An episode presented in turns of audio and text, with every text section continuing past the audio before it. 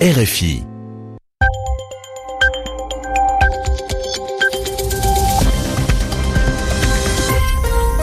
Où que vous soyez sur la planète, merci à vous d'écouter Radio France Internationale en direct de Paris où il est 21h, 20h temps universel, l'heure de retrouver votre journal en français facile. Adrien Delgrange. Accompagné ce soir de Zéphirin Quadio pour vous le présenter. Bonsoir Zéphirin. Bonsoir Adrien, bonsoir à tous. Voici les titres de ce 14 novembre. En Iran, 48 heures après le tremblement de terre qui a tué au moins 530 personnes, les autorités annoncent l'arrêt des opérations de secours. La Russie a-t-elle influencé l'élection présidentielle américaine de l'an dernier Aujourd'hui, le ministre de la Justice, Jeff Sessions, a été entendu à ce sujet. Le Liban attend, lui, le retour au pays de Saad Hariri. Le Premier ministre est en Arabie Saoudite et il promet qu'il rentrera dans les deux prochains jours. Voilà pour les titres. Bienvenue à tous. Le journal. Le journal. En français facile.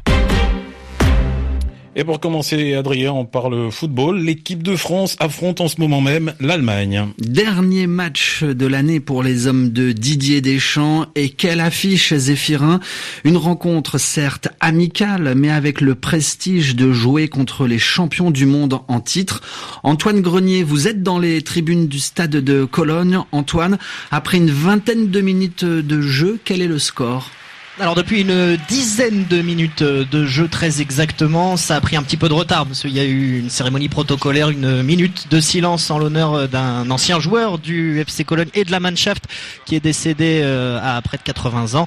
Euh, on en est à 0-0 pour l'instant entre l'équipe euh, de France et l'équipe d'Allemagne, des Allemands qui avaient mis le pied sur le ballon d'entrée de jeu, qui avaient tenté de, combiner, mais des Français qui répondent depuis maintenant quelques minutes, notamment par l'intérieur intermédiaire de euh, Corentin Tolisso, le milieu de terrain de cette équipe de France qui évolue en Allemagne. Il évolue au Bayern et il a été à l'origine des deux actions franches euh, de l'équipe de France. À la sixième minute d'abord, il a glissé sur la droite un ballon à Christophe Jallet qui a centré et un défenseur allemand, Mats Hummels, a dégagé le ballon juste devant son but. Et puis une minute euh, plus tard, à nouveau Corentin Tolisso, à nouveau Christophe Jallet qui centre et cette fois c'est Blaise Matuidi devant le but qui n'a pas pu cadrer sa frappe. Toujours 0-0 ici à Cologne entre l'Allemagne et la France après maintenant près de 12 minutes de jeu. Antoine Grenier pour nous faire vivre en direct ce match amical Allemagne-France. Nous vous retrouverons dans nos prochaines éditions. Dans l'actualité également, impossible d'atterrir ou de décoller de Sanaa, la capitale du Yémen. Car un raid aérien sous commandement saoudien a rendu inutilisable l'aéroport de Sanaa, tenu par les rebelles chiites Houthis, alors que plusieurs millions de Yéménites dépendent de l'aide humanitaire qui euh, transite par cet aéroport.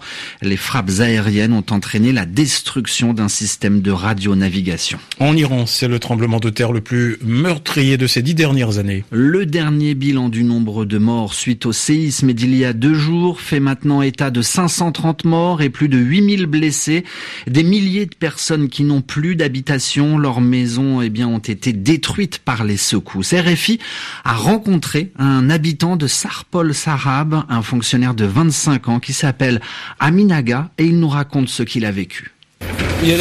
Ça s'est produit d'un seul coup, j'étais avec ma femme, notre voisin d'en dessous était là aussi, c'est un collègue.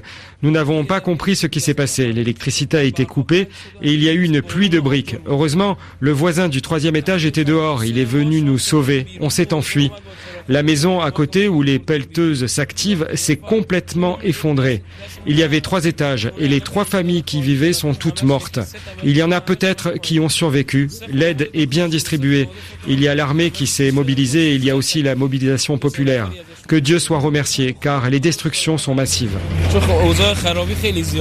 Par ailleurs, le président iranien Hassan Rouhani, s'est rendu sur place aujourd'hui et a promis que le gouvernement ferait tout son possible pour résoudre les problèmes dans les meilleurs délais. Enfin, 48 heures après ce drame, les autorités ont décidé de suspendre les opérations de secours. Et cette question à présent, le groupe franco-suisse Lafarge a-t-il financé l'organisation État islamique pour continuer à faire fonctionner une cimenterie en Syrie? Eh bien, la justice française tente de répondre à cette question. Ce matin, le siège parisien du cimentier ainsi qu'une filiale à Bruxelles ont été perquisitionnés. Lafarge a confirmé ces perquisitions et assure coopérer pleinement avec la justice. Le Premier ministre français s'inquiète, lui, du devenir du Premier ministre démissionnaire libanais, Saad Hariri. Et aujourd'hui, à l'Assemblée nationale française, Édouard Philippe a déclaré que son homologue libanais devait pouvoir retourner librement dans son pays. Pour rappel, Saad Hariri est actuellement retenu à Riyad dans des conditions plutôt obscures. Édouard Philippe a assuré que la France portait une attention toujours particulière au Liban, un pays qui, dans une région en guerre, reste à l'évidence un modèle de diversité qu'il faut absolument préserver. Et puis aujourd'hui, via le réseau euh, Twitter, le Premier ministre libanais Saad Hariri annonce qu'il va bien et qu'il regagnera son pays dans les deux jours. Et puis une dernière information pour vous dire qu'Emmanuel Macron va se rendre en Algérie le 6 décembre prochain. Et c'est la première fois que le président français ira en Algérie depuis son élection il y a six mois. Une nouvelle fusillade aux États-Unis il y a quelques heures. Au moins trois personnes ont été tuées et deux enfants blessés dans une école du nord de la Californie. À l'heure actuelle, nous n'en savons pas davantage. C'est ce qu'indiquent les autorités locales, précisant tout de même que le tireur a été abattu. Autre question dans l'actualité de ce mardi. La Russie a-t-elle influencé les élections américaines de l'année dernière? La question reste toujours sans réponse. Et pour essayer d'en savoir davantage, Zéphirin, proche de Donald Trump, Jeff Sessions, le secrétaire à la justice, a répondu aujourd'hui aux questions d'élus du Congrès, des parlementaires démocrates et républicains. Alors, que ressort-il de cette audition? Correspondance à Washington, Dan Corpé. C'est une ligne de défense un peu fragile, mais le ministre de la Justice l'a tenue avec fermeté face aux représentants. Malgré sa nouvelle version des faits, Jeff Sessions assure ne jamais avoir menti. C'est seulement après que les médias ont révélé l'existence de cette réunion avec Georges Papadopoulos que je m'en suis souvenu, a-t-il expliqué. Au cours de cette rencontre organisée en mars 2016, le conseiller de campagne Georges Papadopoulos avait proposé d'organiser une rencontre entre Donald Trump et Vladimir Poutine. Mais Jeff ne se souvient pas de sa réponse à cette suggestion. Je pense que je lui ai dit de mettre un terme à ses relations avec les Russes, a déclaré le ministre. Avant d'affirmer avec force, j'ai toujours dit la vérité au sujet des contacts avec la Russie, je n'ai pas menti. Au moment de ma précédente audition, je ne me souvenais pas de cette réunion qui avait eu lieu 18 mois auparavant.